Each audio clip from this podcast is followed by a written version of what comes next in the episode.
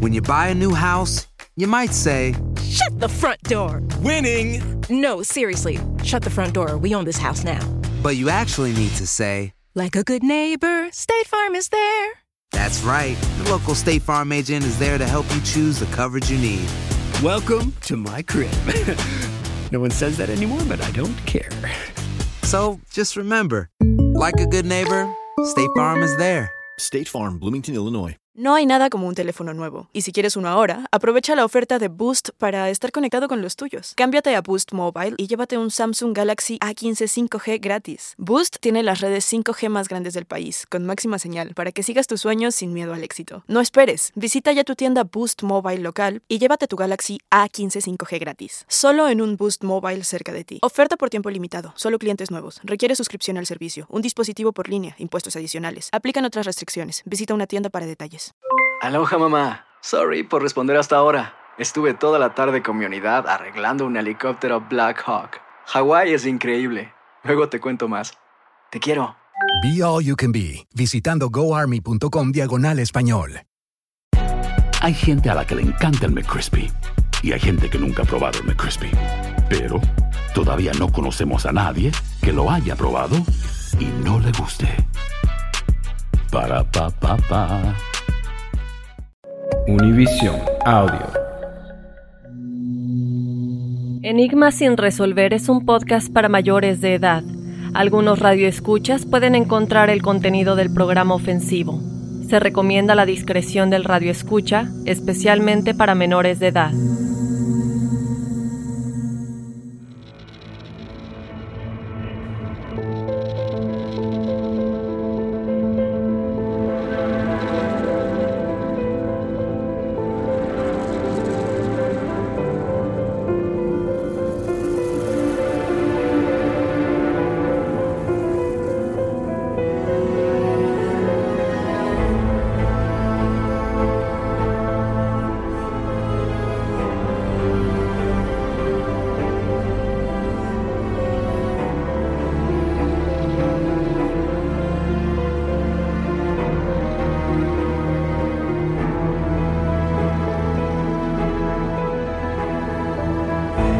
¿Qué tal? Bienvenidos a una emisión más de Enigma sin resolver. Les saluda Horacio Antiveros. Y aquí Dafne WGB.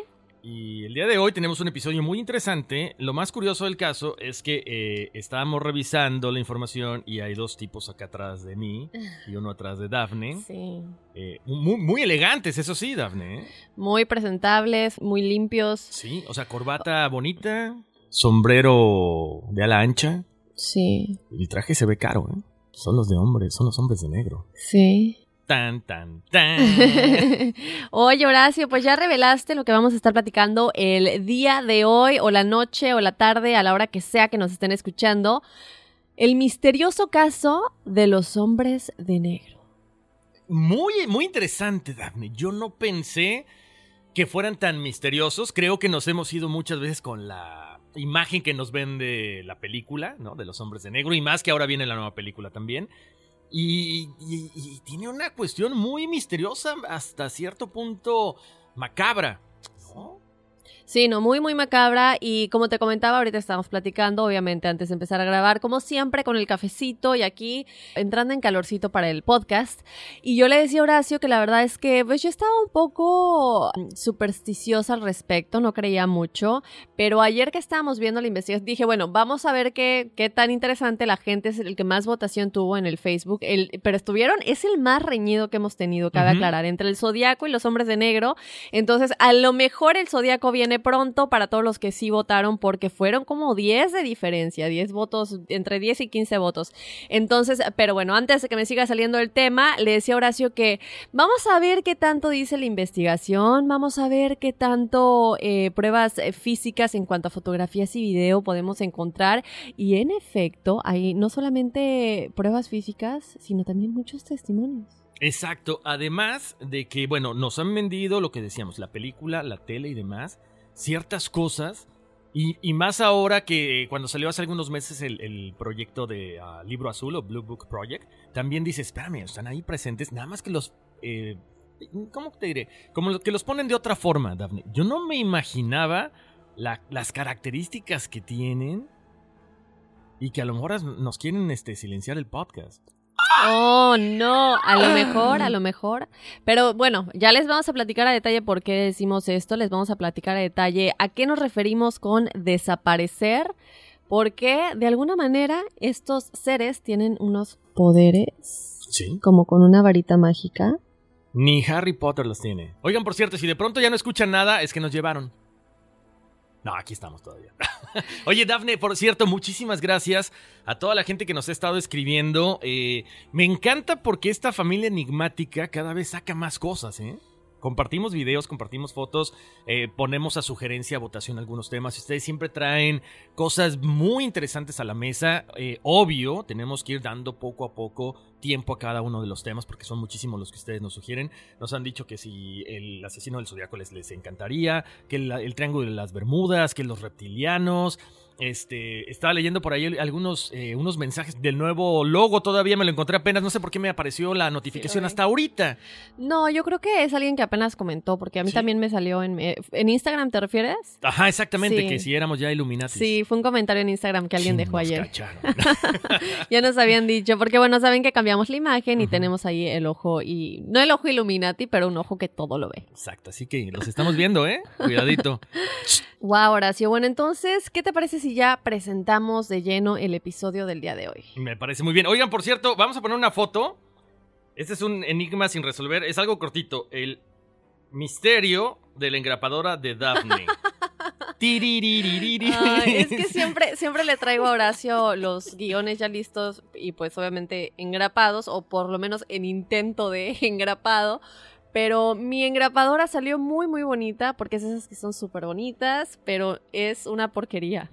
en serio, está para la araña. De verdad. ¿eh? No compren engrapadoras que están muy bonitas, porque luego nada más no funcionan. Pero le hago el intento, le, le, engrapé por delante y por detrás. No, no, no, exactamente. Lo importante es que no se caen las hojas. bueno, pues ahí está. Eh, entonces vamos a comenzar con el episodio del día de hoy, chicos, ya sin más ni más, en el episodio de El misterioso caso de los hombres de negro. Bienvenidos a Enigma sin resolver.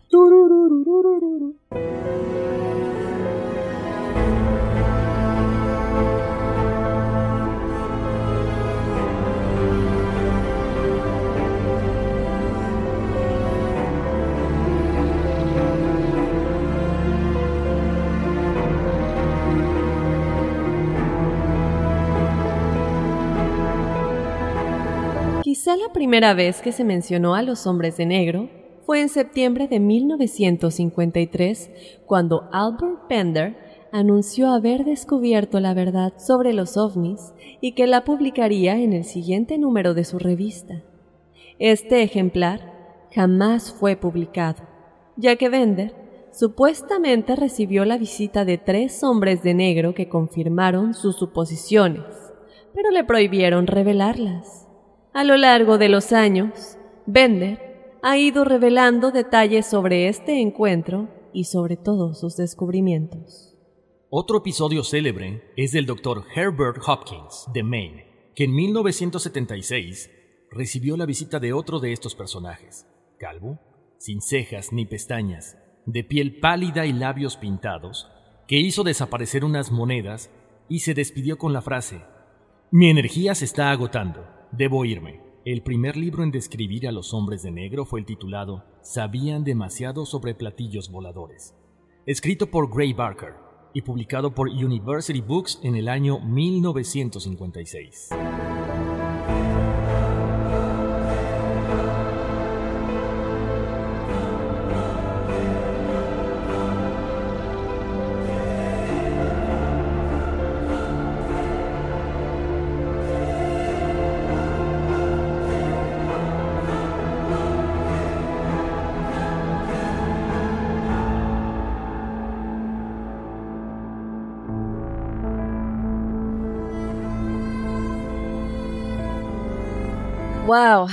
Entonces, aquí ya una pequeña aprobadita de algunos de los testimonios de los que vamos a estar platicando el día de hoy.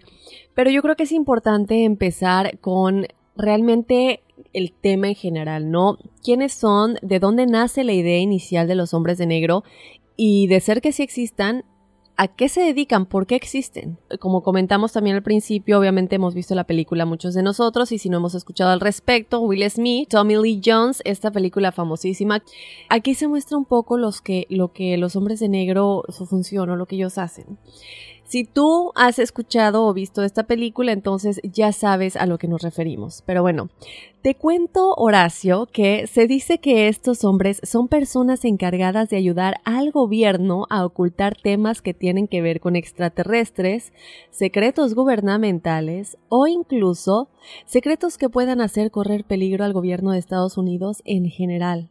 Ya hemos hablado muchas veces, ¿verdad?, de la CIA, de los Illuminati, del MK Ultra, pero en todos estos temas yo creo que jamás hemos abordado, eh, en caso de que personas externas conozcan cosas eh, que tal vez no se deban saber, em, y, no lo normal, ¿no? Porque son muchos los avistamientos que se han dado. A veces eh, la, la, generalidad en que tantas personas lo han visto, pues no se puede desaparecer tantas personas, ¿no? Pero cuando son casos más específicos, más detallados, tal vez más peligrosos de lo que cualquiera se podría imaginar, es cuando no hemos tenido la oportunidad de decir, bueno, ¿quién se encargaría de borrar esta información? Bueno, es aquí donde entran los hombres de negro que seguramente estarían de alguna manera involucrados con el MK Ultra o los Illuminati y, y todo esto que de alguna manera engloba lo mismo, ¿no? Les cuento que este fenómeno de los hombres de negro empezó a existir a partir de los años 50 cuando muchas personas comenzaron a afirmar que cuando ocurrían cosas relacionadas con ovnis y extraterrestres, siempre llegaban unos extraños hombres vestidos de negro llamados los silenciadores. ¿Qué tal, eh? Em, esto tiene un motivo, ahorita les vamos a decir por qué. Ellos se encargaban de hablar con las personas que habían visto los fenómenos, analizar un poco la situación, qué tan grave era, qué tanto sabían, y ahí se encargaban entonces de decidir si ocultan las pruebas y la evidencia o lo dejan pasar. Hay un investigador llamado Bill Moore que cree que estos hombres de negro son un gremio que forma parte de la Oficina de Investigaciones Especiales de la Fuerza Aérea, que fue un departamento que se formó Horacio alrededor de 1948 y que después se le adjudicó una parte al FBI para fortalecer sus investigaciones en todos los temas que tuvieran estuvieran relacionados con la Fuerza Aérea. Entonces ellos como que empezaron a tener su propio departamento de esta Oficina de Investigaciones Especiales aquí empieza un poquito todo, ¿no? Pero ¿de dónde nace eh, eh, la primera teoría que dice Bill Moore? Bueno, pues es que existen esas personas. Tuvo que haber como primero como que testigos, ¿no? Exactamente, no todo tiene que tener ese, ese principio y efectivamente, ¿cuál es la función de los hombres de negro, Daphne? Y gente que nos escucha, lo hemos platicado ahorita en estos minutitos que acabamos de empezar, pero bueno, Recuerden lo que dijo Daphne ahorita. O sea, se cuenta que básicamente hay una cuestión de un fenómeno ovni, algo relacionado con extraterrestres y demás, y ahí es cuando los hombres de negro aparecen. ¿Para qué? Una, para confundir o, en el mayor de los casos, amenazar a las personas que han visto este tema, que son testigos, ¿para qué? Para que quiten del ojo público cualquier evidencia que se pueda dar como un hecho de que sí existen estos fenómenos. Sin embargo, parece que no solo se encargan del fenómeno ovni, sino también de resguardar grandes secretos de Estado de personas que tengan mucha información que no deben simplemente compartir. Tratan de desaparecer evidencia que pueda comprometer la seguridad del país, Daphne. O sea, ¿es ¿son ovnis? Puede ser a lo mejor un Bigfoot, puede ser cualquier cosa que tenga que ver con secretos relacionados no solamente con Estados Unidos, sino en el mundo entero. Hay lugares en, otras partes del mundo que dicen que también los han visto, ¿no? Entonces, ¿cómo se ven? ¿Cómo son físicamente? Vamos a ir hablando poco a poco. De hecho, ahorita les voy a dar una, pequeña descripción.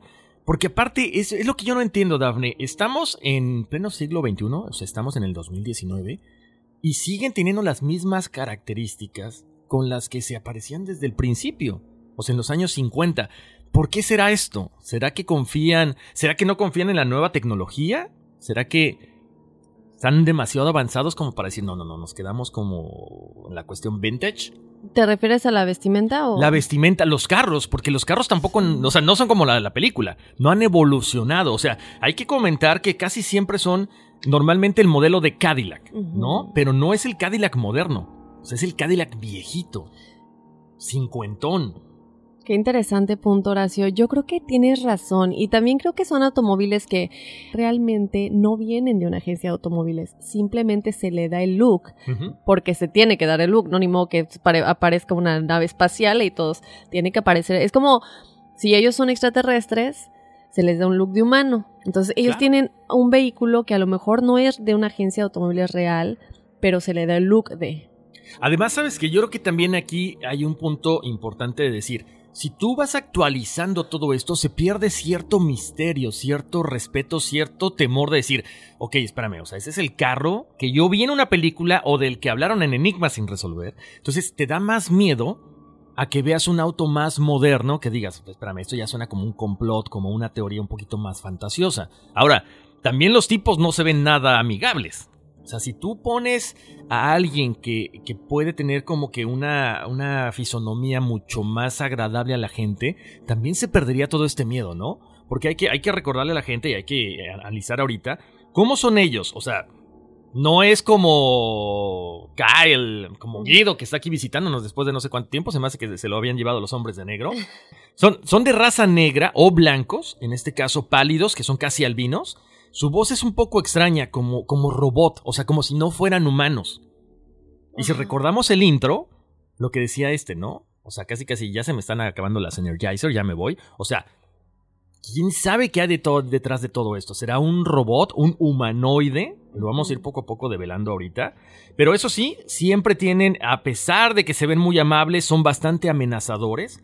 Según esto, dicen que usan tarjetas de seguridad para presentarse. No hay nombres, sino solamente números, que es eh, la forma en la que se reconocen dentro de su organización. Incluso hay personas que han dicho que estos no se comunican hablando, sino también de forma telepática. Eso sí está muy cañón. Y el modus operandi es que estos hombres, cuando ocurre un fenómeno, lo que pasaría es que si ustedes, digamos que están viendo este ovni o están hablando con alguien acerca de lo que está pasando, avistamientos extraterrestres y, y demás, pocos días después, estos hombres los van a visitar, van a aparecer en sus casas. Ojo, no solamente en las casas, saben dónde están ustedes, en las oficinas. Pueden hablar sobre los hechos para que ustedes les cuenten qué vieron. Y si no lo hacen, ellos van a conseguir toda la información sobre ustedes. Chequen nombres, direcciones, familiares, qué hacen. Esto entre mucha información más que pueden conseguir para que vean el acceso a todo lo que tienen a la mano. O sea que sí, podríamos estar hablando de que tienen por ahí una, un contubernio con el FBI, la CIA o con cualquier este, instancia de gobierno, ¿ok? Entonces, ¿qué pasa después de todo esto? Después de hablar de todo el fenómeno ovni o lo que la persona haya visto, supuestamente usan estas armas como en la película para borrar la memoria para que no se divulgue la información, ¿ok? ¿Qué es lo que pasa? No sabemos exactamente. ¿Será que de repente por eso uno tiene esos flashazos cuando se va de reventón? No, no, esa es otra cosa, ¿verdad? Perdón. No, pero, pero ¿sabes qué? Esa es la borrachera. Esa es la borrachera. Ese, ese es otro tipo de, de- de armas letales mucho más peligrosas. Esos flashazos que de repente tienes al otro día. Me han contado, ¿verdad?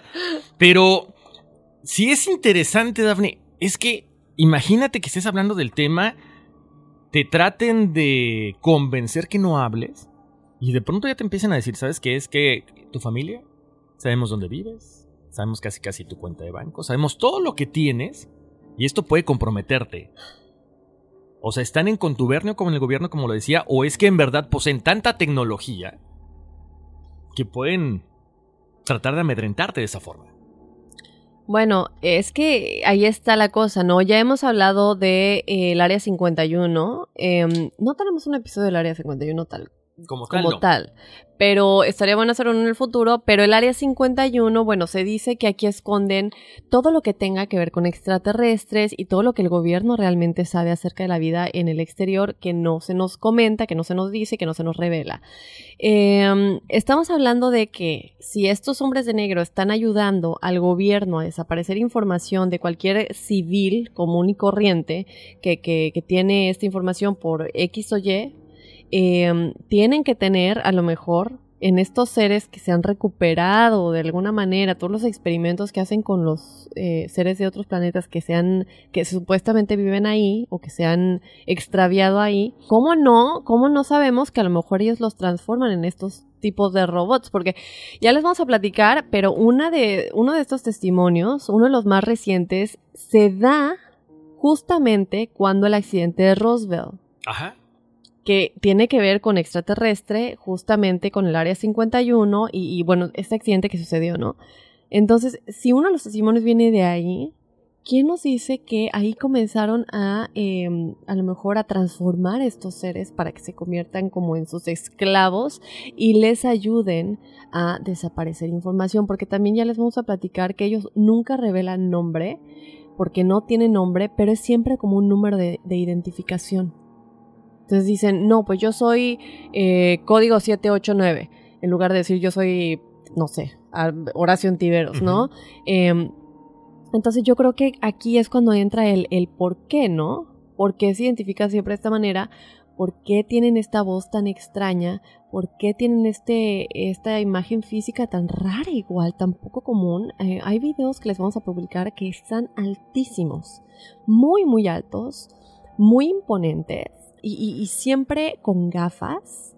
¿Por qué no mostrar sus ojos?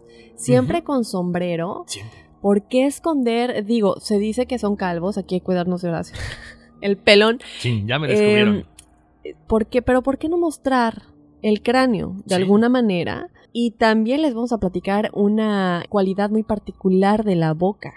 Eso, eso está muy interesante. Ahora, ¿sabes qué, Daphne? Ahorita que estabas eh, describiendo a los hombres de negro, son siniestros porque no tienen, pero ni una sola expresión. O sea, no es enojo, no es felicidad, obviamente, pero son así como que no, no, o sea, no transmiten nada. O sea, eso es lo más, lo más curioso del caso. Ahora, yo me pongo a preguntar por qué eh, se hablaba de que en este 2019, Daphne, a principios de año lo platicábamos, de que supuestamente este 2019 vamos a tener contacto ya con extraterrestres de una forma más abierta. ¿Qué pasará con estos hombres de negro? ¿Conoceremos la verdad? No sé, ahorita se me vino a la mente. Yo creo que, eh, digo, así como los humanos, hay gente buena y hay gente mala, si ellos no fueron manipulados de alguna manera por la gente que trabaja en el área 51 o por quien tú quieras, a lo mejor son de los extraterrestres que son malos, así como hay muchos humanos malos, uh -huh. Beto a ver Hitler y así como hay gente muy buena, a lo mejor también ellos se dividen en esos y ellos de, de alguna manera también habrán venido voluntariamente a decir, pues si nos quedamos a ayudar, nos quedamos a, a, menos que no sean extraterrestres y sean robots, pero yo sigo como que confundida con, con, con el look, que estén tan altos y que tengan esta forma tan rara en la cabeza igual, no sé, a mí como que sí me da algo que sean seres de otro planeta, que de alguna manera tendrán conexión con lo que sucedió en Roswell en el área 51. Claro, porque, por ejemplo, hemos hablado muchas veces eh, eh, de estos gigantes. ¿Será que entonces también pertenecían a, estos, estos seres que normalmente se les eh, caracteriza, ¿no? Sabes que me encontré un alienígena que era muy alto, tipo alemán, que no se comunicaba conmigo verbalmente, sino telepáticamente. O, o, o, que también están cuidando a, su, a sus razas. Bueno, quién sabe, ¿no? Pero, pero bueno. Hay muchas cosas que tenemos que platicar. Bueno, y los casos son lo más interesante. ¿eh? Sí, no, ahorita recordemos que así como nosotros nos comunicamos con la, con la lengua, hay mucha gente que ya tiene capacidades más eh, especiales que pueden comunicarse telepáticamente en ciertas situaciones, como eh, gente, los niños cristal, o tal vez cuando tienes un gemelo que uh -huh. están muy unidos y ese tipo de cosas. Pero hay seres que se comunican telepáticamente que no usan la lengua que digo, cualquiera que sea el lenguaje, vemos la película de Arrival, por uh -huh. ejemplo, que en, en, español creo que sería La llegada, entonces eh, ellos no usan la lengua tal cual, pero de pronto usan como símbolos y entienden las emociones de ella y ese tipo de cosas, entonces es como ya un, un sentir, ¿no? Algo diferente, que entiendes cómo se siente la persona, o inclusive lo vemos con los gatos, ¿no? Uh -huh. Los gatos pueden sentir cuando tú estás triste, bueno, igual los perritos, pero los gatos como que eh, saben a dónde tienen que ir a sentarse va a colocarse para absorber. Sabemos que son seres que pueden mutar esta energía y transformarla. Entonces ellos como que se sientan ahí y se quedan eh, eh, simplemente no me molestes, ahorita estoy en mi momento y como que absorben esa energía mala porque ellos lo sienten. Entonces a lo mejor ellos de alguna manera entienden y se pueden comunicar precisamente telepáticamente porque no son humanos. Exacto. Y a lo mejor hay un punto ahí, a lo mejor no son malos Tú no compartes cierta información con gente que dices, no, pues es que tiene mala vibra. A lo mejor ellos dicen, ¿sabes qué? Ok, o sea, ya estás viendo a los extraterrestres, tienes información, el mundo no está preparado todavía. Entonces me aparezco para tratar de que no la compartas, de que no divulgues lo que estás viendo. ¿Por qué? Porque todo lleva un proceso, ¿no? Mucha gente dice eso, que no nos contactan los extraterrestres porque de plano no estamos preparados. No estamos preparados. ¿No? Digo, no estamos acabando el mundo. Entonces, No como, como para qué nos quieren contactar. No sé, podría ser otra, otra teoría de por qué aparecen los hombres de negro. Pero a lo mejor también es eso, te, te amedrentan de esa forma porque a lo mejor dices, ¿sabes qué? No me, no me infundes ningún temor, Ah. miedo. Entonces tienen que hacer todo esto para, para, por el bien, ¿no? Para preservar su especie. Sí, aparte lo vemos eh, en, el, en el, por ejemplo, cuando dejan los círculos Ah, claro, en los campos de trigo. en los campos de trigo que dejan los crop circles, que son como imágenes que nos dan de alguna manera eh, mensajes, porque ellos saben que se tienen que comunicar, pero todavía no puede ser tan directo. Ellos están mucho más avanzados. Entonces, como tú dices, a lo mejor estos hombres de negro que por lo telepático yo no creo que sean robots, porque el robot, digo, sí podrá hacer lo que quieras y lo que le digas, eh, pero no, no creo que tenga un cerebro para comunicarse telepáticamente y sentir, ¿no? Emociones y ese tipo de cosas.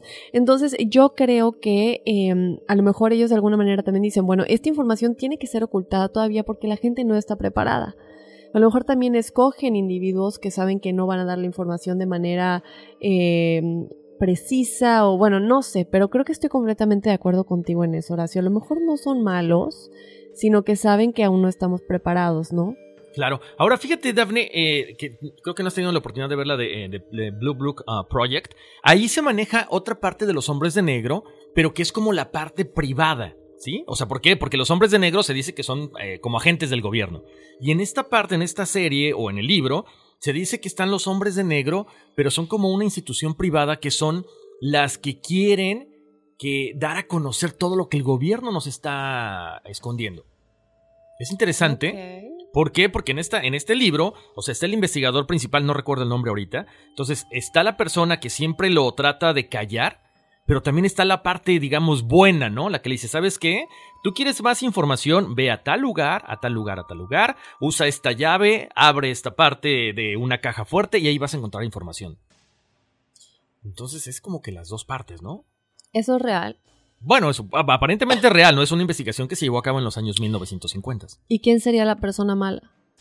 Ahí en ese caso, aparentemente los malos son el gobierno. Ok. El gobierno porque es el que nos está escondiendo toda esta información. Eh, Sí, claro que hay que aclarar una cosa, creo yo, este es mi punto personal de vista, ya cada quien puede opinar lo que quiera. Cuando nosotros decimos el gobierno nos oculta, y realmente sí, y yo he estado en esa situación, pensamos que es porque son malos, y, ¿sabes? Pero ya lo hemos platicado, a veces estar en esa, en esa posición y saber que puedes desatar un caos, que puedes desatar muchísimas cosas para las que, como decimos, todavía tal vez no estamos preparados. Tal vez no es por maldad de decir vamos a ocultarles esta información y, y, ¿sabes?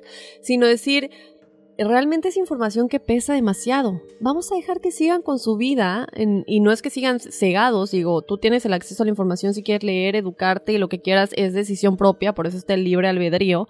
Pero a lo mejor no es maldad, sino el hecho de que ellos saben que es información que a lo mejor simplemente va a desatar caos e incluso a lo mejor suicidios, ansiedad, preocupaciones, depresiones, ve tú a saber cuánto, ¿no? Porque todavía no podemos lidiar con todo esto. Exacto, y estamos hablando que, eh, o sea, ya en la época moderna son pocos los años en los cuales hemos tenido ah, el acceso a esta información de ovnis y demás, ¿no? Hay que recordar lo que habíamos platicado alguna vez en otro episodio de Orson Welles, La Batalla de los Mundos, este programa de radio que causó suicidios, lo que tú decías. ¿Por qué? Por una cuestión que, eh, bueno, en ese entonces no había televisión, es un programa de radio donde Orson Welles, este, este actor británico, narra eh, esta supuesta batalla, ¿no? Y la gente se suicida porque eran tan reales los efectos y la narración que ahí está lo que tú dices, David. Entonces, qué mejor que en 70 años, digo, de los 50 para acá, te voy dando un poquito de información aquí, otro poquito por allá, para que vayamos como que poco a poco tratando de analizarla y aceptándola, ¿no?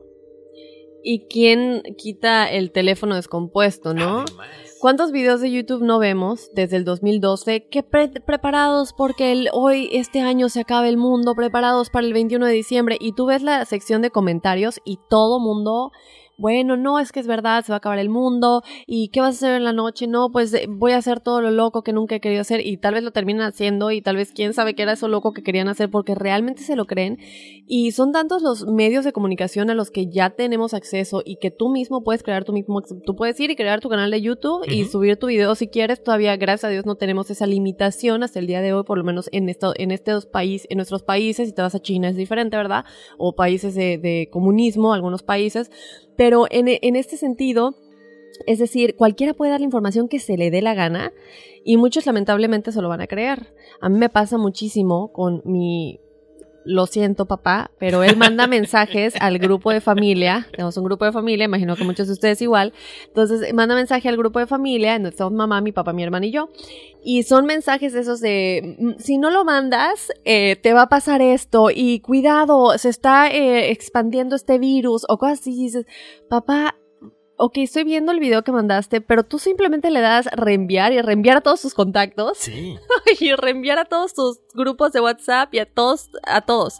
Y tan siquiera leíste cuál es la fuente, te pusiste a ver, o sea, tú estás expandiendo el pánico porque es tan fácil reenviar algo a todos tus contactos de WhatsApp y, y ni siquiera leíste qué es y ni siquiera te pusiste, entonces imagínate, Sí. si sí se toman a la molestia de decir, bueno, vamos a darles la información de esto que sucedió, tanta gente que va a inventar y va a decir y otra que se lo va a creer y cuántos suicidios, o sea, eh, se va a volver The Purge, la película La Purga. Claro. O sea, Sí, ese es el problema. Cuando tenemos lo que dices, acceso a la información, muchas veces no corroboramos de dónde vienen las fuentes, ¿no? Entonces, es, eso es lo- lo que podría provocar el hecho de que la información esté allá afuera y no la analicemos, ¿no? O es como de repente lo que tú decías, sabes que ya se va a acabar el mundo y hay gente que puede decir, sabes que ya vienen los alienígenas y la gente puede decir, nos vienen a invadir y en cuanto veas a un ser diferente, vas y lo matas. Y a lo mejor el tipo venía en santa paz. ¿Qué, problemi- qué problemón estaríamos incurriendo al soltar la información así como va? exactamente. Entonces, bueno, ahí dejamos esto ahí como un side note. Pero entonces, Horacio, ya que está todo esto, ¿verdad? ¿De dónde nacen los primeros testimonios? ¿Cuándo sucede? Tenemos las mejores historias súper impactantes y desde ya se pueden ir a nuestro Facebook y se pueden ir a nuestro Instagram para ver el video que les vamos a subir acerca de, bueno, que fueron grabados en una cámara de seguridad los hombres de negro, al igual que una fotografía completamente amateur tomada de un hombre de negro. Te cuento, Horacio, que una de las primeras presencias y avistamientos de los hombres de negro ocurrió después del incidente de Roswell, como ya te había platicado, en el cual mucha evidencia de este ovni que se estrelló en Nuevo México desapareció y se cuenta que muchas de estas personas eran los hombres de negro que fueron a visitar a los testigos, a borrarles la memoria como por arte de magia y también a borrar pruebas que pudieran indicar que esto había ocurrido. Desde ahí comenzaron a darse varios avistamientos de ovnis y también se comenzó a ver más seguido la presencia de estos hombres. Eh, si ustedes no saben cuál es el incidente de Roswell, les recomendamos que lo vayan a buscar para que entiendan por qué es tan importante en la historia realmente del mundo, y ni siquiera digo historia específicamente con el tema de ovnis, sino historia en general, eh, es uno de los incidentes que tiene más pruebas de avistamientos y de que realmente la vida extraterrestre sí existe. Y, Es como que el parteaguas, ¿no? Donde creo que por primera vez se, se- aparentemente se captura, bueno, no se captura, se recupera más que nada este ovni estrellado en Roswell, en Nuevo México. Y de ahí en adelante viene un descubrimiento y una tecnología que, se va avanzando grandemente, ¿no, Daphne? Claro, porque para nosotros es común ver accidentes de automóvil todo el tiempo, ver accidentes tal vez aquí y allá, pero que se estrelle un objeto volador no identificado, eso ya es otra cosa. Entonces la primera y la única vez que ha sucedido, muchos testigos, muchos testimonios, y es aquí cuando inicia todo esto de, wow, es, esto es algo que cualquier persona puede, puede haber visto y pudieron haber estado ahí y es cuando los hombres de negro eh, comienzan como a tener sus primeras apariciones. Bueno, vamos a comenzar con los testimonios. Aquí viene el primero. En el año de 1968 en Nueva Jersey, un señor llamado Jack Robinson era un investigador de ovnis y vivía con su esposa en esta parte de Estados Unidos. Él relató que durante varios días fue acechado por un hombre a las afueras de su casa y bueno, obviamente su esposa y él estaban aterrados no entendían por qué este hombre los estaba acechando todo el tiempo, día y noche, día y noche, parado viendo directamente a su casa. Ellos, bueno, en su preocupación, se lo contaron a un amigo de ellos y, a la esposa del amigo en estas pláticas, una de las cenas que tuvieron, y fíjate que es que hay un hombre que no se va y que está ahí todo el tiempo y ya nos está comenzando a asustar, ¿no? Es entonces cuando ellos deciden tomar acción, los amigos, en especial la esposa, ¿no? Entonces ella decide pasar por la parte de afuera eh, de la casa de ellos para ver quién era el hombre que estaba acechándolos y tomar una fotografía para tener realmente evidencia, ¿no? Porque llegó un punto en que ya estaban aterrorizados, vamos a ir a las autoridades, no sabemos qué, qué nos quiere hacer o qué no. La foto ya, como les dije, la pueden buscar en nuestro Instagram Enigma sin resolver y en nuestro Facebook Enigma sin resolver. Y la foto es muy clara. Se ve al hombre de negro, con traje negro, el sombrero negro, mirando directamente a la casa. Lamentablemente, a pesar de todo y después de haberle tomado la fotografía, em, este hombre desapareció, nunca más se le volvió a ver y bueno, no se le pudo em, detener ni nada por el estilo, pero queda en la historia esta fotografía como prueba de que realmente estaba ahí y que realmente era un hombre de negro, ¿no? Qué fuerte. O sea, qué ganas de estar acechando a la gente. Y bueno, lo importante es que queda la, evidencia, ¿no? Ahí. Ahora, el otro caso, Daphne, se me hace verdaderamente increíble, sobre todo por, por las personas, el canal y todo lo que involucra, ¿ok? Porque este caso estamos hablando de, Dan Aykroyd, no sé si lo ubican, él, él, participó en la película de Ghostbusters. Entonces, él es fanático de los ovnis y está interesante este caso, ahí les va, pongan atención porque él dice que, bueno, es fanático de esto, investiga cualquier tipo de fenómeno ovni y empieza a hacer investigaciones sobre la existencia de los ovnis para hacer junto con el canal Sci-Fi, que, es básicamente un canal que se dedica a hacer todo esto, una investigación sobre este tema. ¿Qué pasa? Pasan eh, varios meses, empiezan a investigar y empiezan las grabaciones ya, eh, digamos que oficialmente. Y de pronto él cuenta que durante un día, en, este, en un descanso durante la grabación, baja del edificio donde están grabando, recibe una llamada telefónica y mientras él está hablando por teléfono, se da cuenta de que un auto negro, o sea, hasta a los actores les pasa, un auto negro se detiene frente a él y un hombre vestido de negro se baja del coche. Él confiesa que el hombre se le queda viendo fijamente, con esa mirada que decíamos, eh, en este caso no necesariamente él ve los ojos, porque hay que recordar que siempre traen lentes, pero sientes la mirada pesada de la persona, se le queda viendo, luego voltea por dos segundos, el actor, o sea, Dan Aykroyd, se voltea, cuando regresa la mirada, no hay carro, no hay hombre de negro, o sea, es como si se hubiera esfumado. Eso no, eso no termina ahí nada más, ¿ok? Lo más raro es que después de este hecho, regresa al estudio, ¿y qué crees que le dicen? Que no pueden seguir grabando el programa. Así, así como lo escuchan. O sea, estaba cancelado, ya no iban a hacer nada, se le hace muy extraño todo esto. Él habló de todo, de toda esta situación en un documental, se puede encontrar su versión, todo lo que cuenta al respecto, pero es lo que yo no entiendo, Daphne. Un canal que se especialice en todo este tipo de casos, a lo mejor ficción, porque hacen muchas películas ellos. ¿Qué cosa encontró Dan Aykroyd que se le cayó. Sí, y también yo creo que ahí entra la credibilidad, ¿no? Y la influencia que un artista pueda tener. A lo mejor si es un canal de televisión que se dedica a hacer programas al respecto y que es algo común, pues bueno, ahí está, ellos hacen su programa y todo, pero cuando ya entra un actor que es apasionado durante años y años en el tema, que tiene influencia de alguna manera y que realmente no tiene necesidad de mentir al respecto, ya hemos hablado que estos hombres tienen la facilidad de borrar la memoria o de alguna manera influenciar tus pensamientos y lo que y a la gente a tu alrededor, ¿no? Entonces, cuando él sube y como tú dices, le dicen, "¿Sabes qué? Ya no podemos continuar con el programa, ya no lo vamos a seguir grabando."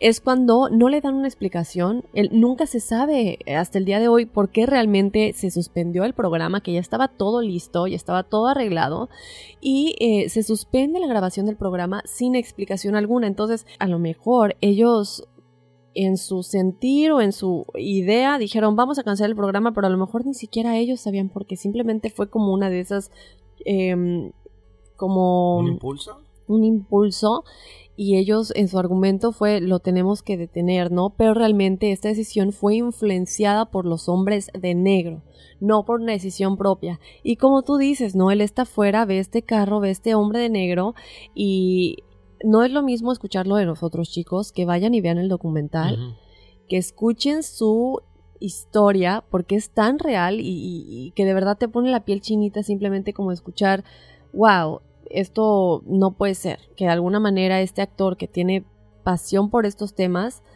tampoco puede revelar qué es lo que él sabía porque a lo mejor está amenazado. Claro. Ahora, ¿sabes qué, Daphne? Y la gente que nos escucha, esto no es como eh, nada más, ay, bueno, se canceló el proyecto. No. O sea, si él investiga, tienes que gastar dinero en un piloto, tienes que gastar dinero en montar una producción. Yo nada más quiero pensar cuánto dinero había ya involucrado en esta producción para ya comenzar a hacerlo oficial. O sea, tuvieron que hacer un piloto, o sea, este piloto mostrarlo para poder venderlo y de pronto ya está listo para empezar la, grabación oficial y dicen, ¿sabes qué? Que no. O sea, la cantidad de cosas que había alrededor que se... O sea, se tumbaron en ese momento. Sí, y otra cosa que cabe mencionar es que, bueno, nosotros sabemos esto porque trabajamos en, en medio de comunicación, pero tiene que haber un contrato por medio antes de iniciar cualquier proyecto. Y si se cancela sin determinado tiempo de anticipación y el talento ya está alineado de alguna manera para grabar el piloto, alineado para, dependiendo de las cláusulas del contrato, ¿no? Pero si esto ya estaba en, ya había investigación, ya había material para grabar el piloto, no cabe duda que ya había dinero de por medio destinado al actor, obviamente, que igual iban a perder. Y sin embargo, sí, se pierde todo eso porque de un momento a otro, después de que él vio este carro y este hombre de negro, cuando él regresa, se le dice cancelado. Hijo, sería interesantísimo saber qué, cuál fue la fibra más sensible que tocó para que se cancelara esto. Bueno, Horacio, vamos a seguir platicando de estos testimonios tan escalofriantes. El siguiente incidente ocurrió en el año 2008 y se cuenta que es la primera grabación que existe de los hombres de negro. Yo ya la vi, como ya les dije, de nueva cuenta, váyanse a nuestras redes sociales, ahí está el video. Y básicamente se cuenta que las cataratas del Niágara se dan, pues muchos avistamientos de ovnis y especialmente en este año se dieron bastantes. Estamos hablando, como ya les dije, del 2008. Cerca de este lugar hay un hotel y se cuenta que un señor llamado Shane Sobar que, bueno, él es el gerente de este hotel y uno de sus empleados, una noche vieron un objeto triangular justo afuera del hotel. Desde ese entonces ellos le contaron a todas las personas que estaban allí lo que habían visto y, bueno, se abrió un caso al respecto, obviamente investigar qué es lo que sucedió y todo esto, ¿no? Varias semanas después cuentan los empleados del hotel que dos hombres de negro llegaron buscando a Shane y al otro empleado que había presenciado este avistamiento, ¿no? Eh, parece que durante 30 minutos los intimidaron para que les dieran información. Sin embargo, pues los empleados no sabían dónde estaban realmente porque en ese momento no se encontraban trabajando en el hotel, es decir, no estaban presentes en el hotel, a lo mejor no estaban en horas laborales, el simple hecho que no estaban.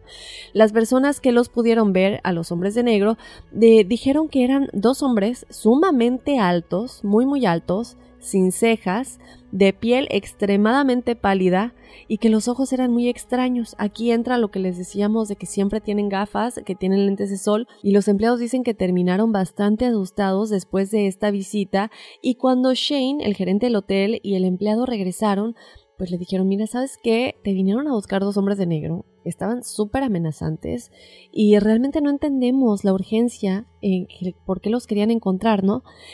En ese momento, Shane obviamente al escuchar la descripción de estos dos hombres de negro, dice, bueno, ¿qué será que era la policía? No sé, pues está esta confusión que cualquiera tendría, ¿no? Y preocupación de alguna manera, porque me están buscando tan desesperados. Él obviamente, como gerente del hotel, tiene acceso a todas las cámaras de seguridad. Y gracias a Dios, Horacio, la- una de las cámaras de la entrada del hotel logró captar a estos hombres. Ahí está la prueba física y en efecto, son súper altos, los sombreros, los trajes negros, la camisa blanca, la corbata. Y lo que es curioso del video es que se logra ver a una persona junto a ellos, igual un hombre, y se nota que no es una altura normal. O sea, es extrem- son extremadamente mucho más altos que la persona. O sea, cuando ves la comparación de Ajá. quien sería un ser humano normal y ellos, eh, son, son muy, muy altos, grandes, robustos. Entonces, bueno, ahí está la evidencia, chicos. Ustedes váyanse a ver las redes sociales y por favor que nos dejen su punto de vista. Si ustedes creen que eh, podrían ser realmente hombres de negro, si a lo mejor eran. Es que es mucha casualidad. Es que aquí es donde viene lo que ya hemos dicho. No pueden ser tantos testimonios con la misma historia, con la misma descripción, la fotografía del caso anterior y este video que las personas en las imágenes coincidan tanto. Claro, ahora me queda la duda también. Eh, qué bueno que está este video, pero ¿cómo no lo borraron? ¿No? O sea, casi no hay, ¿cómo te diré? Como que en tanta, tantas evidencias que los incriminen, ¿no? Y es interesante que existe este video, lo que tú dices, cuando ya compara las estaturas y los ves y todo, dices, espérame, o sea, algo está, algo no encaja, algo no está bien en esta situación. Muy cierto lo que comentas. ¿Por qué no borraron el video? A lo mejor ellos lo hicieron público antes de que se pudiera hacer nada. Eh, hemos dicho que tienen telepatía, pero no sabemos si realmente puedan ver el futuro o puedan ver a través de ese tipo de cosas. No sé. Yo, yo, yo lo personal, si ustedes chicos saben algo que nos lo dejen saber, no encontramos nada en la investigación que nos deje saber que ellos pueden ver eh, de alguna manera físicamente como una transmigración o Ajá. algo por el estilo, lo que sucede pues eh, tal vez en otro cuarto o en otro lugar. Entonces a lo mejor ellos realmente no sabían que se había grabado el video. Lo dudo personalmente porque la cámara es visible Sí. y hasta nosotros podemos ver que hay cámaras de seguridad. Eh, entonces a lo mejor fue voluntad propia, no sé.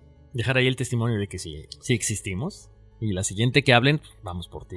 Podría ser. Sí, yo creo que ellos saben muy bien cómo escoger sus momentos y cómo escoger qué dejan a la vista y qué no. Además, lo que mencionabas, Daphne, o sea, si, si durante ese año, en el 2008, hubo tantos avistamientos, a lo mejor te dejo nada más una pruebita, ¿ok? ¿Quieres hablar? Ahí está. Te atienes a las consecuencias. Sí. No, sí, sin duda, porque vemos que los empleados dicen, no, vinieron dos hombres y estos hombres tienen esta descripción, pero a mí quién me dice que realmente puedan ser los hombres de negro. Si ya han escuchado acerca de nosotros, pues aquí les queda la evidencia de que sí éramos nosotros y calladitos ven más bonitos, ¿no? Exactamente. Bueno, pues ahí está ese caso. Tenemos más casos todavía. Eh, seguimos hablando de los hombres de negro. Les cuento que el siguiente es el doctor Hopkins. Tenía 58 años cuando este suceso ocurre. Él se encargaba de evaluar un caso de teletransportación de un ovni en 1976. Y durante esta investigación, él comenta que se encuentra en su casa solo y de repente Ahí está, ¿no? Como siempre, cosas muy extrañas. Recibe una llamada de un hombre que dice ser el director de la Asociación para la Investigación Ufológica de New Jersey. O sea, nos queda cerquita, tendremos que ir a investigar, Daphne. Vamos. Ahí sí, así que vamos a ir. Bueno, dice esta persona que por favor se encuentren pronto porque necesitan, ya saben, eh, comenzar a discutir lo que el doctor Hopkins está investigando. El doctor, obviamente, cuando recibes una, una llamada de este tipo, no sospecha de qué pueda hacer. Al contrario, se siente como que interesado porque están buscándolo para tratar de sustentar todo esto. Él dice que sí, para que después, bueno, pues puedan verse, ¿ok? Entonces, justo cuando él va a salir para encontrarse con esta persona, dice que él se encuentra a un hombre que ya viene subiendo por las escaleras de su casa. O sea, no tiene, eh, no tiene una explicación, ¿ok? A él lo que se le hace más extraño es que no vio cuando ningún, o sea, él no ve ningún coche cuando abrió la puerta. Y en esa época además no existían los teléfonos celulares, o sea, era muy difícil comunicarse de pronto, hacer que, que, la persona aparezca ahí, ¿por qué? ¿Cómo eran los teléfonos antes? O era una casa, o era una oficina, o eran estas casetas telefónicas. No, no eran tan comunes tampoco. O sea, imagínate, no hay por dónde. Sobre todo a lo mejor las casetas a lo mejor eran un poco más comunes en, ciudades grandes, pero en New Jersey no, no, había tantas. Entonces son cosas como que eh, demasiado, de- demasiadas eh, cabos sueltos, ¿no? El doctor deja entrar a este hombre a su casa a pesar de que el perro, ahí está, lo que decía Daphne hace rato, los perros y los gatos sienten estas, estas energías tan, tan negativas muchas veces. El perro presenta esta actitud extraña, le comienza a ladrar y de pronto se, se esconde en el closet. O sea, pobre perro. Sin embargo, bueno, acepta entrar, se sientan en la sala, comienzan a hablar del tema. El doctor Hopkins habla de cómo se veía el hombre, lo empieza a describir.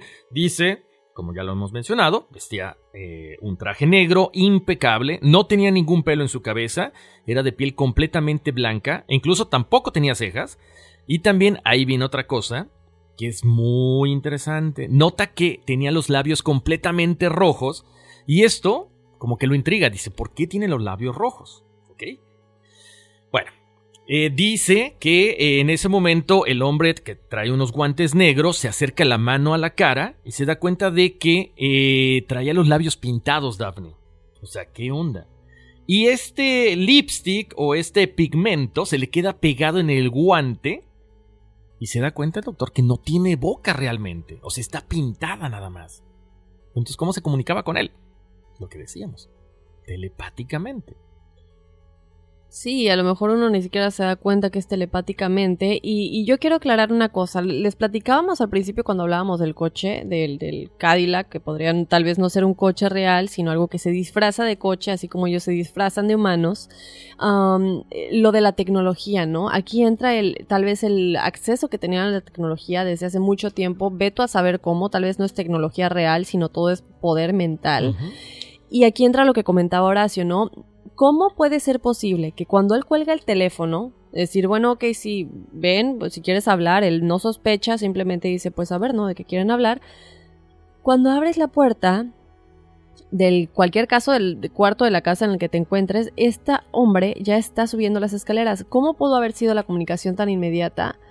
Eh, cuando comentamos lo de las cabinas telefónicas, este señor, pues no hay cabinas telefónicas cerca del lugar en donde vive, ni una sola, o sea que no puede ser que estaba en la cabina de afuera y ya subió, sin embargo se comunicó y no hay teléfonos celulares. Entonces, ¿cómo se realizó esta comunicación? Eh, no hay explicación, es algo que se queda siendo un enigma sin resolver. ¿O será que él ya estaba dentro de la casa y estaba en la parte de abajo? Y yo, bueno, no, no pudo haber utilizado el teléfono en la casa porque no, o sea, no, no, no hay respuesta. Exacto, porque a lo mejor Daphne dices, ok, a lo mejor alguien más estaba en una caseta o en otro lugar, le marcó al doctor. Pero entonces, ¿cómo se comunica con este hombre de negro y le dice, ok, como que ahorita es el momento de subir? A, lo mejor telepáticamente, a lo mejor había la tecnología. Digo, estamos aquí de- desmarañando, ¿no? Sacando algunas teorías, pero bueno, ahí está. ¿Ustedes qué piensan? Eh, había una persona, había una tercera persona que es la que habla con el doctor y el hombre de negro en ese momento hace acto de presencia, sube las escaleras. Buena teoría. Pero entonces volvemos al punto. O están muy avanzados o todo es telepáticamente, ¿no? Así como que ya colgué con el doctor, sube ahorita. Pero, eh, y, y esto es algo que, que nos, no- nos, nos sorprende, nos impacta, pero todavía falta más, Daphne. O sea, yo creo que es uno de los casos más completos que hay, ¿no? Por ejemplo, él sigue hablando, el doctor Hopkins, con este hombre de negro, y se da cuenta, bueno, pues de que eh, eh, actúa raro, le cuenta toda la investigación que le está haciendo, y de pronto, ¿qué crees? O sea, el hombre, el hombre de negro le dice al doctor que por favor saque las dos monedas que tiene en el bolsillo el doctor. O sea, ¿cómo sabía el hombre negro que el doctor traía dos monedas? ¿Ok? El doctor se queda impactado de cómo sabía esta información, pero el hombre le dice, saque las dos monedas, póngalas en la palma de su mano, véalas, y dice el doctor que cuando las pone en la palma de su mano, las está viendo, una de ellas se empieza a desvanecer, comienza a desaparecer, así es. Después de que desaparece la moneda, este señor, el hombre de negro, le dice, esa moneda no existirá nunca más en este plano. Es interesante porque dice en este plano, ¿ok? Nunca más existirá en este plano, dejando ver que era una amenaza indirecta contra el doctor, haciéndole probar que él podría hacer desaparecer cualquier cosa que quisiera, incluyéndolo a él y la información que había estado recabando. El doctor quedó muy asustado y no entiende por qué estaba ocurriendo todo esto, pero también notó que la voz de este hombre comenzaba a variar. Ahí es eh, lo que hablamos de, de los robots o humanoides o como le quieran llamar, porque dice que empieza a subir y bajar de tonos, pero fue muy extraño porque pronto el hombre le dice, mi energía se agota, debo irme, adiós. En ese momento el hombre va bajando las escaleras, pero no de manera, o sea, rápida como cualquier persona, sino como de un, sino un pie a la vez. Después se va a la calle y desaparece de la forma más extraña, en un gran destello de luz azul. Después de toda esta experiencia, el doctor queda pues aterrado, impactado ante esta situación y decide, desgraciadamente, toda la investigación que había conseguido, eh, todos estos eh, documentos, los quema, borra todo, borra completamente la investigación, nunca más vuelve a hablar del tema. Después de esto, eh, llegó, después de esto, su esposa llegó con sus hijos. Él les cuenta lo que acaba de suceder y salen hacia la calle Daphne con unas linternas. Y ahí viene otra cosa más impactante, ¿no? O sea, salen a la calle y encuentran unas marcas en el pavimento o en el asfalto que no eran de un vehículo, sino eran unas, unas, unas marcas muy extrañas que a la mañana siguiente ya deciden salir ya con la luz, a la luz del sol, y dicen, a ver, vamos a ver las marcas que revisamos ayer en la noche. Y ya no estaban las marcas.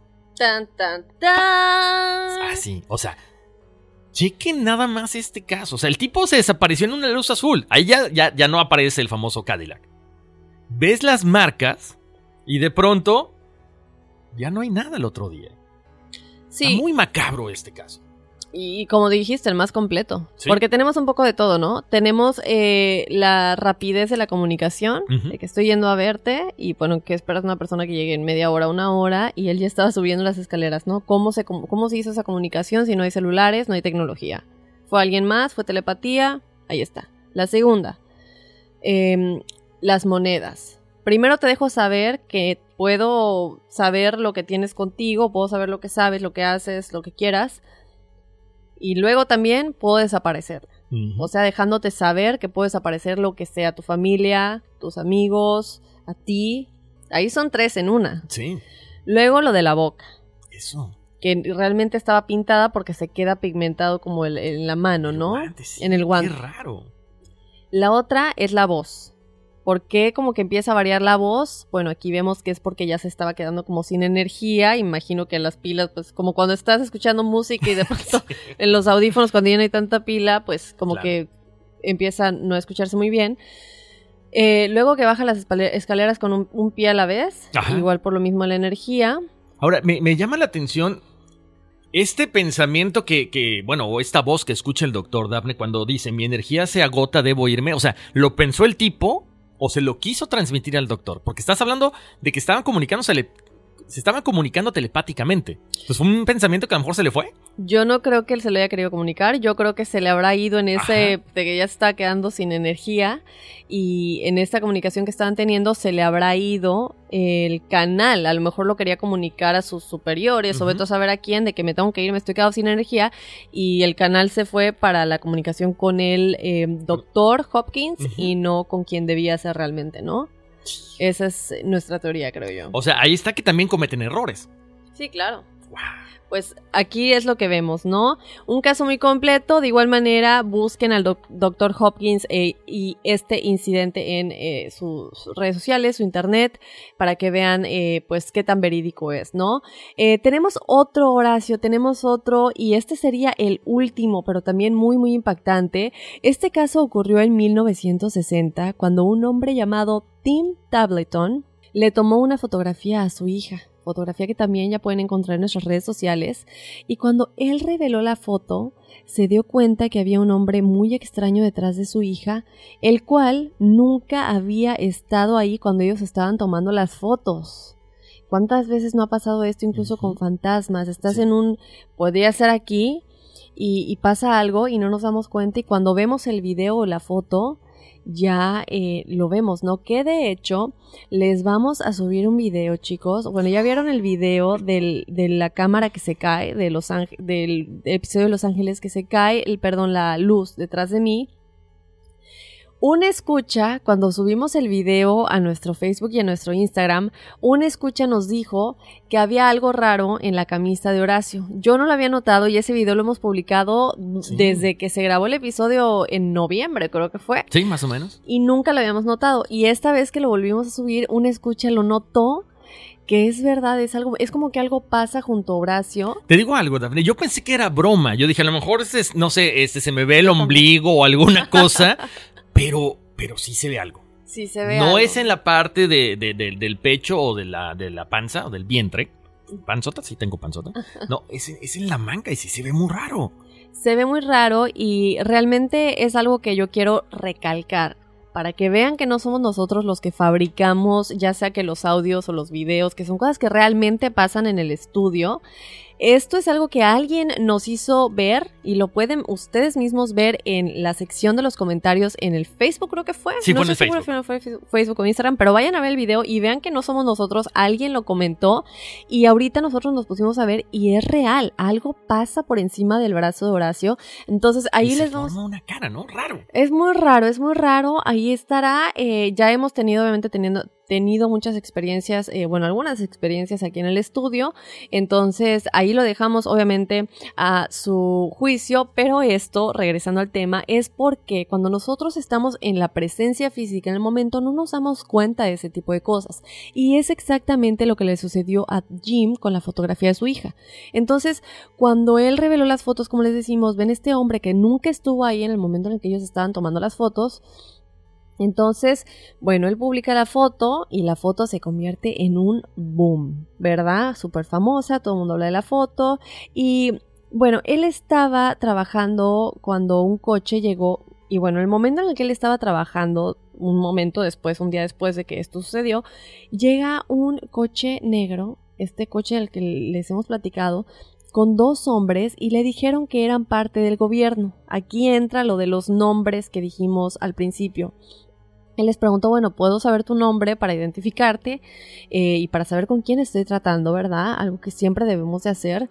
Y ellos simplemente le dijeron que eran código 9 y código 10. Ujú. No tenemos nombres, soy código 9 y código 10. Y que por favor se subiera al vehículo. Pero aquí entra lo amable, pero a la vez amenazante, ¿no? Te lo pido por favor, pero realmente es una orden, ¿no? Él accedió y los hombres comenzaron a hacerle preguntas bastante extrañas sobre lo que había vivido, lo que había visto e incluso los comportamientos en ese momento, tanto del clima como de los animales a su alrededor.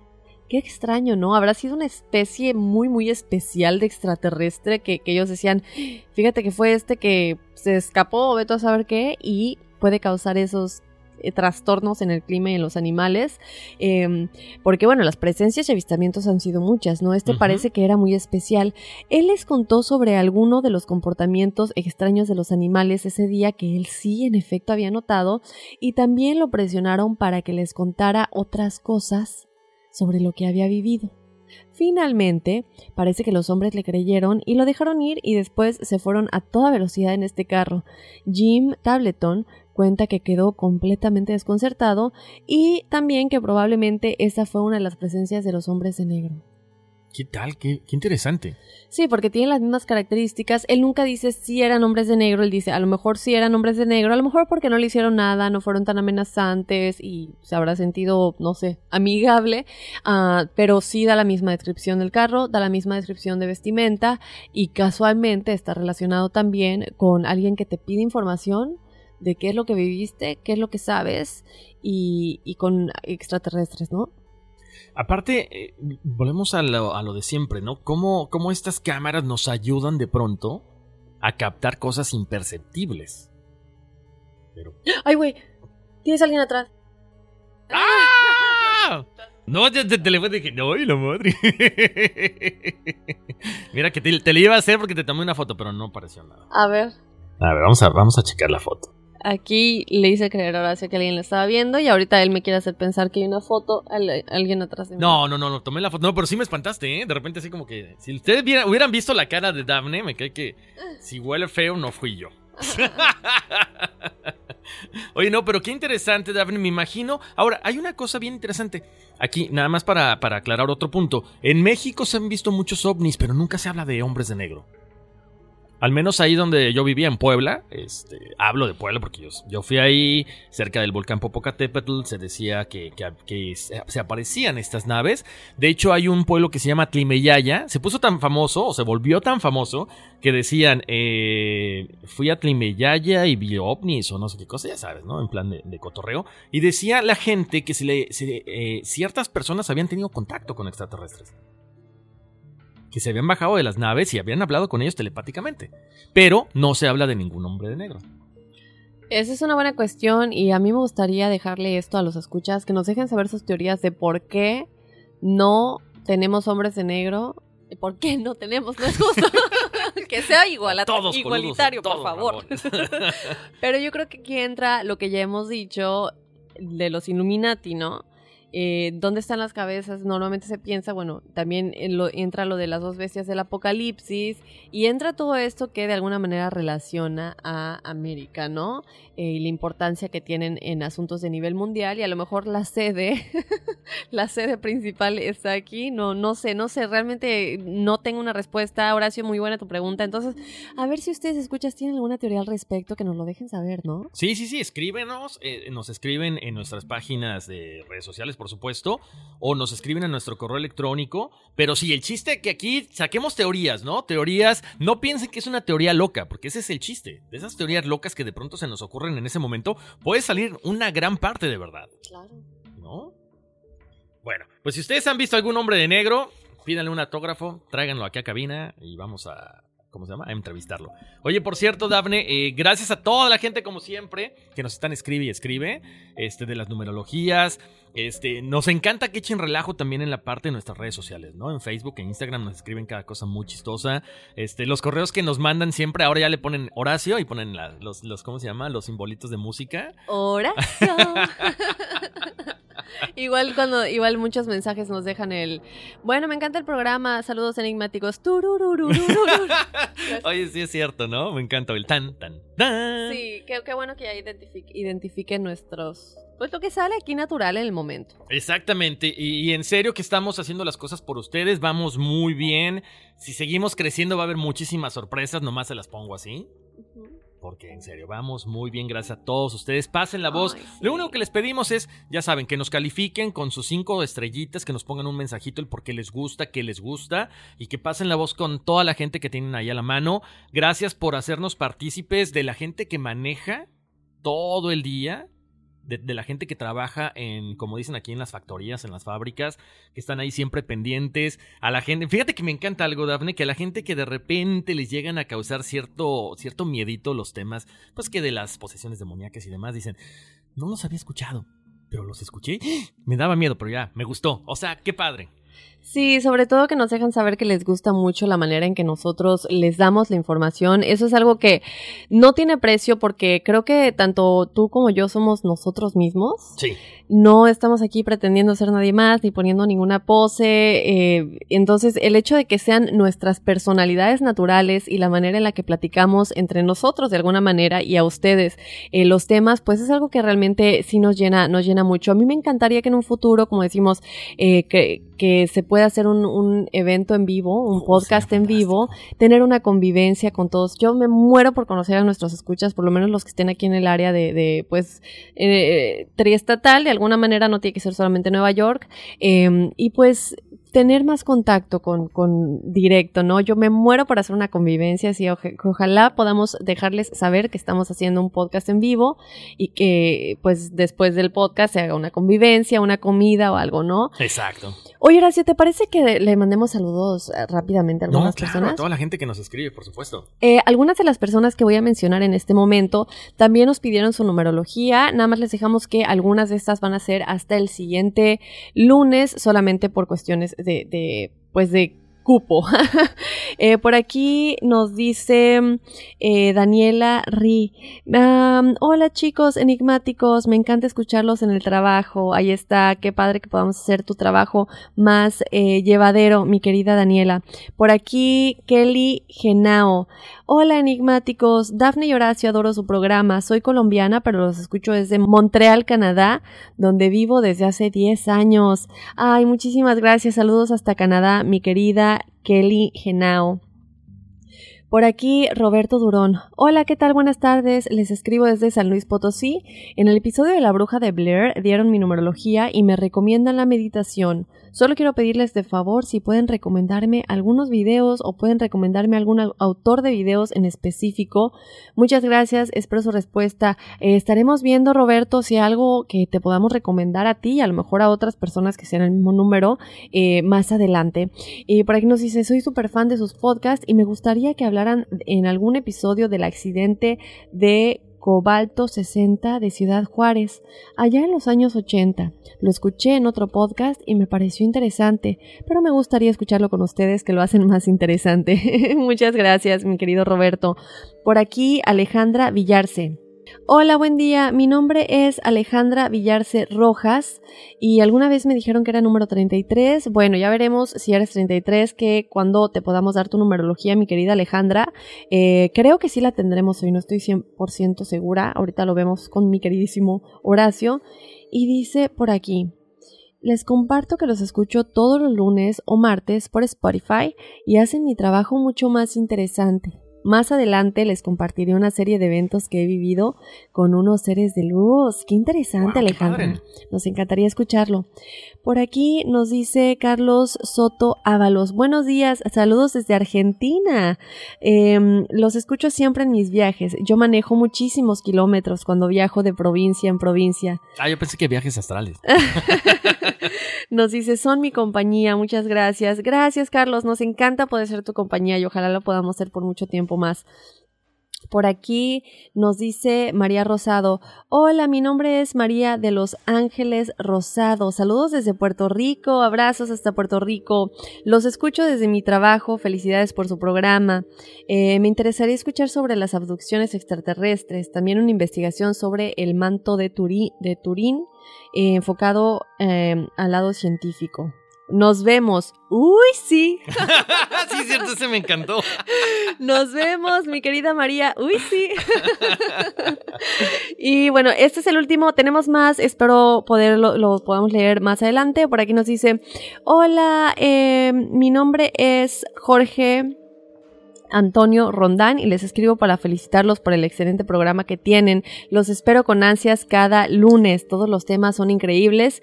Y bueno, por aquí dice, por aquí aprovecho también para pedirles mi numerología, ya que Horacio nunca dijo cómo sacarla. sí, por, cierto, me acordé. Gracias por el regaño. Ahorita, les digo cómo sacarla. ¿eh? bueno, ahí está. Tenemos más. Nada más les queríamos decir que muchísimas gracias. Estos son algunos de los correos, pero también dejarles saber que también leemos los comentarios que nos dejan en las aplicaciones tenemos muchos buenos comentarios en Apple Podcast. Mil, mil gracias. Tenemos muchos buenos comentarios en las redes sociales, recomendaciones en el Facebook. Mil, mil gracias. Em, que sepan que si no los leemos todos aquí al aire, sí los leemos. Sí, sí, sí, exactamente. Lo que pasa es que también, al igual que los comentarios, Dafne, todas las sugerencias, ¿no? Por ahí nos habían pedido lo que tú decías del manto de Turín, que si llegamos o no llegamos a la luna, de los reptilianos, de este caso de, de lo que pasó en Ciudad Juárez. Entonces, son muchísimos casos que si tuviéramos un podcast diario, sería otra cosa, ¿verdad? Pero bueno, ahí estamos luchando para hacer esos episodios bonus que de repente les podemos dar. Este, rapidísimo, Dafne, para la gente que quiera buscar una meditación fácil, sencillita, yo les recomiendo busquen a Deepak Chopra en español. Él hace, o él está, tiene una alianza con Ismael Cala, este, este comunicador cubano, es excelente, y lo llevan paso a paso, pasito a pasito, suave, suavecito. Ah, no, ¿verdad? no, los llevan paso a paso hacia una meditación guiada que a ustedes les va a gustar y que sobre todo no, no los va a cansar. Porque de repente dicen, no, es que es una meditación de media hora, yo no aguanto. No, estas son meditaciones cortitas y les dicen cómo lo que, lo que tú vas a sentir en tu meditación es completamente diferente a la otra persona. Si quieren hacer las meditaciones en familia, es fantástico también. ¿no? Entonces, eh, se la recomiendo, Deepak Chopra en YouTube. Ahí lo pueden encontrar. Para el último correo se me olvidó el nombre, Jorge. El que decía cómo sacar la numerología es bien sencillo. Pero si les digo cómo, ya me quedo sin chamba. No, no, les voy a contar. Mira, tengo por aquí, por ejemplo, eh, tengo el caso de Javier. No me pusieron el apellido, pero él es del eh, enero 28 del 2015. Entonces vamos a sumar 1 más 28 más 2015. A ver, si me, si me van siguiendo, van imaginando. 1 más 8, 9 más 5, 4. Sí, y llevamos una. 2 del 28, 3 del 2015 y, y, uno que llevamos son 4. Luego bajas el 0, queda el 2 y como cifra final queda 2044. Sumas el 2 más el 0 más el 4 más el 4 te da un 10 y de ahí se reduce a un 1. Es más, les voy a hacer un videito explicándolo en las redes sociales para que me entiendan, porque es muy complicado así. Pero con, bueno, esa es la forma en que yo saco la numerología. Es la numerología, la numerología que a mí me gusta, es la más completa eh, del tiempo que yo la he estudiado.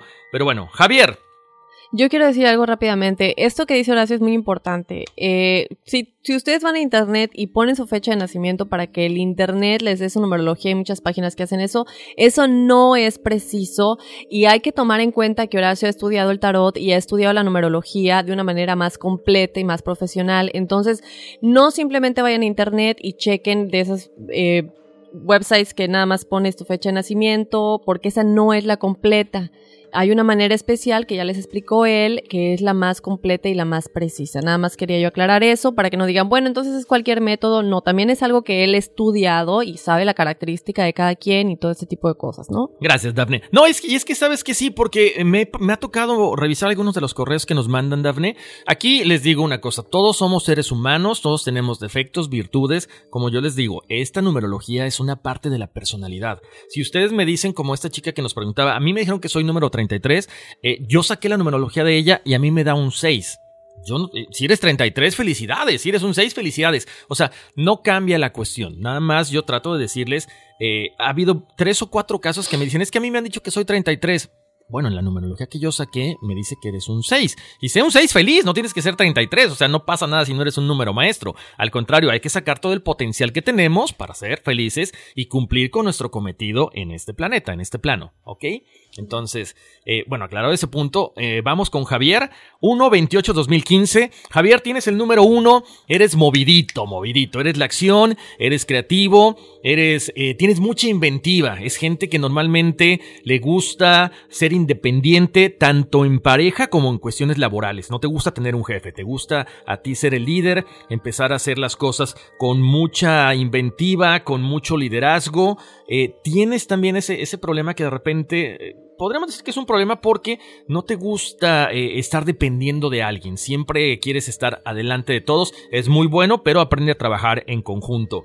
Para María de los Ángeles Rosado, Marco Ponce, Jorge Antonio Rondán, Saludos hasta Phoenix, Arizona, que nos escucha ya. Él es el número dos. Este es contrario al número uno. Es una persona que le gusta cooperar más con la gente que está alrededor. Son personas que disfrutan estar en pareja, que son cooperativos, son diplomáticos, son muy, muy tranquilos y pueden desarrollarse en cualquier cosa que tenga que ver eh, con la comunidad, con la gente que está necesitando alguna cosa. Para el número 3 tenemos a Kimberly, Ángel Pérez, Marisol Ponce y Carlos Soto Ábalos. Número 3 es la creatividad, la expresión. Son personas que tienen la facilidad por cualquier cosa que se lo pongan, que le pongan enfrente. Quieren estudiar guitarra, música, teatro, canto, idioma, se les va a dar muchísimo. Tienen esa capacidad de, de ser intuitivos. Guíense por este sexto sentido, les va a ir muy bien. Tienen una mente curiosa, cualquier cosa que se pongan en mente la van a aprender y facilísimo. Para el número 4, que es María Soledad eh, Hurtado Aviña, perdón. Eh, el número 4 es el símbolo eh, o es el número del trabajo. Son personas prácticas, son confiables, son objetivas, muy eficaces. Pónganle una actividad laboral o cuestiones de la escuela y la van a terminar y le van a hacer lo mejor posible. Lo único que sí, dejen a un lado su rutina para que no caigan en eso, pero son personas muy prácticas, muy confiables que les va a ir muy bien en la vida. Para Juan Ortiz, él es el número 5, es la libertad, el cambio. Mi querido Juan, debes de aprender un poquito más a adaptarte a las circunstancias que te plantea la vida, ¿ok? Eres versátil, y trata de hacer siempre cosas nuevas, siempre mantente en constante movimiento, en, en constante preparación para que te eh, actualices en todas las cuestiones de aprendizaje. Para Edgar Gallo, él es el número 6, el número 6 es la responsabilidad, es una persona que viene a este mundo a ayudar a los demás, eh, son responsables con su pareja, con su casa, con su familia, con todo, son amorosos, son dignos de confianza y son muy sociables y perfeccionistas. Para Héctor, eh, Héctor, eh, a ver, es Héctor, Jorge Pérez y Juan Pérez, ellos son número 8, es el poder, el poder eh, material, el poder espiritual. Tienen que manejar esos balances. Ustedes tienen la facilidad para hacer dinero, pero no se olviden de esa parte espiritual que también es la que los lleva, la que los maneja, la que los hace también echarle la mano a los demás. Tienen la facilidad para hacer dinero porque son prácticos, son eficientes, son analistas, son líderes, pero Cuidado con el materialismo porque tienen facilidad para hacer mucho dinero. Para el número 9, Daniel Morales es el idealismo. Vienen a echarle la mano a toda la gente que está a su alrededor. Vienen a dar mucho amor, vienen a dar servicio, vienen a ser bondadosos. Desarrollen un poquito, un poquito más la madurez para decir que no. Acuérdense, son números que no saben decirle que no a la gente. Oye, ¿puedes hacer el trabajo? Sí. Oye, ¿puedes hacer una cosa? Sí. Oye, ¿hacemos una fiesta en tu casa? Sí. No. Encuentren ese balance entre ser caritativo y altruista y ser buena onda. No se pasen de buena persona porque entonces van a abusar de ustedes. Y finalmente para Brenda López, ella es el número maestro, ella es el número 11. Recuerden, número maestro, 11, 22 y 33. Son personas que ya han acumulado muchas vidas, que tienen mucho conocimiento. ¿Qué debemos de hacer con estos números? Ponernos a estudiar, ponernos a meditar, a contactar a nuestros guías espirituales, a nuestros maestros, para que entonces entendamos cuál es nuestro objetivo en este mundo. Podemos hacer muchas cosas, sí, efectivamente, porque venimos a ser un ejemplo para los demás. Eso para el 11. Y nos pidieron un enigma sin resolver. Ese sí, no, no, no, no sé. Yo creo que dicen en México ni yendo a bailar a Chalma. ¿Cuál? Nos dice Jorge Bernal, ¿podrían hacer un enigma de por qué las Chivas no avanzan a la liguilla? Las Chivas es este equipo de, de- de Guadalajara. Híjole, Jorge, creo que el mundo se acabará y nunca sabremos por qué no pasan a la liguilla las Chivas. No, respeto y saludo para todos los, todos los chivistas, ¿eh? Muy bueno, muy buen ese enigma sin resolver. Oye, Horacio, pues muchas gracias por las numerologías. Si no escuchaste la tuya, pendiente el próximo lunes. Y muy buen tema, el de los hombres de negro, pendientes porque muy buen otro tema vamos a tener el lunes que viene. Exactamente, por ahí eh, vamos a tener algunas experiencias. Nos han pedido mucho también eso, Dafne, de gente que quiere mandarnos eh, o que quiere compartir sus experiencias con nosotros. Se los hemos dicho muchas veces. Nosotros encantados. Pero, ¿cuál es la mejor forma? Graben su audio cortito. ¿Sabes qué? Eh, yo tengo viajes astrales y me ha pasado esto, esto, esto, esto, y me pasa esto, esto, esto. Entre más cortito y más conciso, nosotros lo podemos incluir aquí en esta parte. De hecho, lo hicimos algunas veces, Dafne, pero mm, yo sé que a ustedes les gusta escribir. Les Déjenme, encanta sí. escribir. ¿Cuántas experiencias no tenemos en el correo, Horacio? Incluso en nuestras redes sociales. Que nos manden audios porque de otra manera no la podemos compartir. Y los audios ya los podemos presentar aquí y también podemos pues platicarlos, ¿no? Exacto. En el programa, que es como más rico. Oye, Horacio, pues creo que ya llegó el momento de despedirnos. Sí, ¿ya nos vamos? Ya. Ya, ya me, me- espantaste hace rato, ¿eh? la verdad que sí. Ya me voy. me caías bien. Oigan, ya vámonos porque en serio aquí espantan. Uy, sí.